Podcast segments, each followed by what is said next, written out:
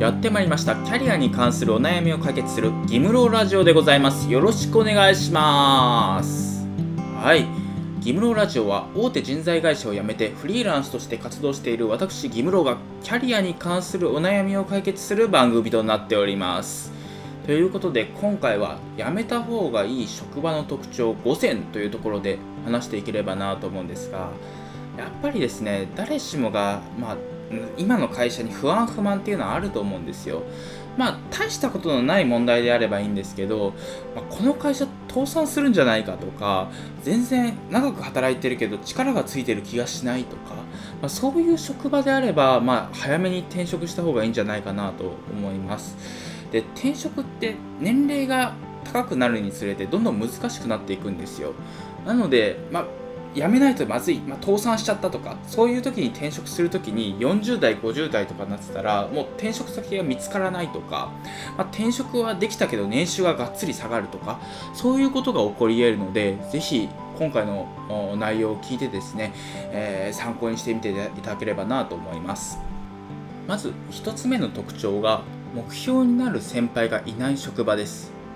こんな風になりたいなと思える先輩って今職場にどれくらいいますか？実際そういう先輩が自分の5年後10年後の姿である可能性が高いです。なので逆にこの先輩きついなとかこういう風にはなりたくないなっていう先輩しかいない場合は自分がその状況にあそういう状態に近づいていってる可能性があります。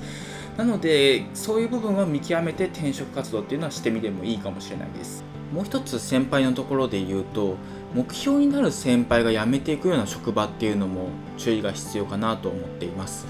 やっぱり優秀な人材が辞めていってしまうような会社って何かしら問題があるんですよ。でそれでもってその先輩が辞めた理由転職理由っていうのが将来の自分のキャリアの壁になる可能性もあります。なので先輩がどうして辞めたのかとかそういう部分も含めてあの自分の将来と重ね合わせてキャリア形成っていうのをしてみてください。で2つ目の特徴が社員の平均年齢が高い職場です。大体40代50代60代が大部分を占めているような職場っていうのは結構問題があるかもしれないです。まあ、皆さんがこれを聞いてる方が何歳ぐらいの方かわからないですけど20代30代でで先輩とかがま40代50代60代社長とかも60代とかそういう会社の場合って、まあ、社長の代とかが定年退職できるまで働ければいいかなと思って経営してる会社っていうのも結構あって、まあ、そういう会社の場合は20代30代にとっては結構まずい会社ですよね。で実際そういう会社っていい人たちが集まってたりしてあのー、まあ若い代、まあ、お前たちがいなくなったらこの会社は終わりだとか言って辞めさせないように、まあ、情に訴えかけてくるというかそういう会社もあるんですが、まあ、自分の人生なので、まあ、自分の人生は自分で決めるっていうスタンスで、えー、勇気を持って転職活動してみるっていうのはありかなと思います。で3つ目の特徴が社内政治が昇進に影響している職場です。経理とかそういう職種はあの営業みたいに数字を追っていかないのでノルマがあのないので、あのー、結構上司との関係とかそういうのが昇進に影響したりするんですけど特に問題なのが学閥とかあそういう派閥がある会社って結構あるんですよ。でこの学閥とか派閥じゃないと昇進できないとか、まあ、そういうところが顕著な会社っていうのはあのちょっと古い会社というか、まあ、その時代の流れについていけてない傾向が多いですよね。実際に結構大きい会社なんですけどそういう学閥とかそういう派閥のコースで勝ってきて偉くなった人っていざ転職するってなるとものすごい年収が下がったりとかそういうことが多いんですよなのでそこの部分っていうのは実際今のスキルとかキャリアっていうのは、ま年収に見合うかとか転職してもしっかり活躍できるスキルなのかっていうのは見ながら、ま転職すべきかどうかっていうのは考えてみてもいいのかなと思います。で次に4つ目が変化に対応できていない職場です。で現在転職市場では新しいことに柔軟に対応できる人材っていうのが求められていてその今すごい流れが速くなっていて新技術ができてそれに伴って新商品ができてでライバルがそういう商品出して自分の会社がそれに対応できてないと業績が悪化して潰れてしまうっていうそんなサイクルがすごく速くなっていて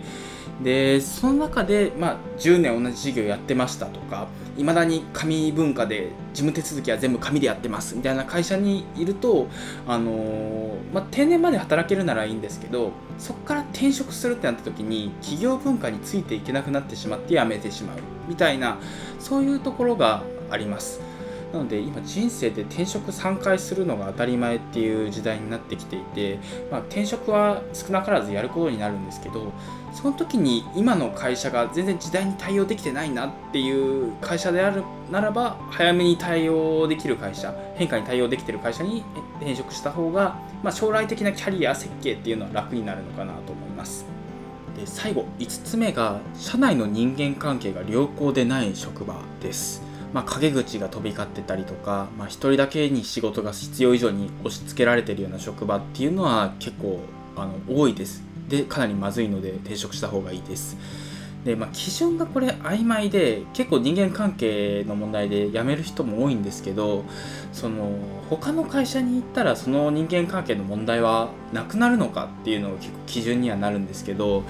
そのちょっと陰口言われたとかであればまあ他の会社でもあると思うんですけど例えばすごいやばい上司で物をものすごい投げつけてくるとか怒鳴ってくるとかそういう上司が原因で辞めるとかだったら全然転職はありかなと思います。でこれってそのなかなか自分で気づいていない人とかも結構いたりしてその自分だけ仕事が多いけれどももうそれが当たり前になっていて深刻な問題だけど気づけないとか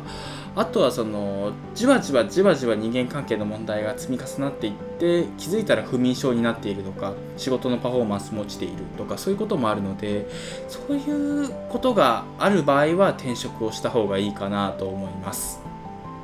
というわけで今回は以上になります。今回は辞めた方がいい職場の特徴5選というところを紹介したんですが1つ目が目標になる先輩がいない2つ目が社員の平均年齢が高い3つ目が社内政治が昇進に影響している。4つ目が変化に対応できない職場。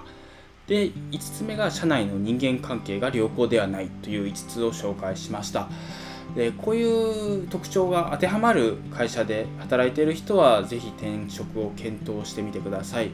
で今回ですね話した内容っていうのはブログでも書いていて副業演芸場というブログを書いてるんですが、まあ、そこでも詳しい記事書いていて他にもキャリアだったりとか転職に役立つ記事を書いてるので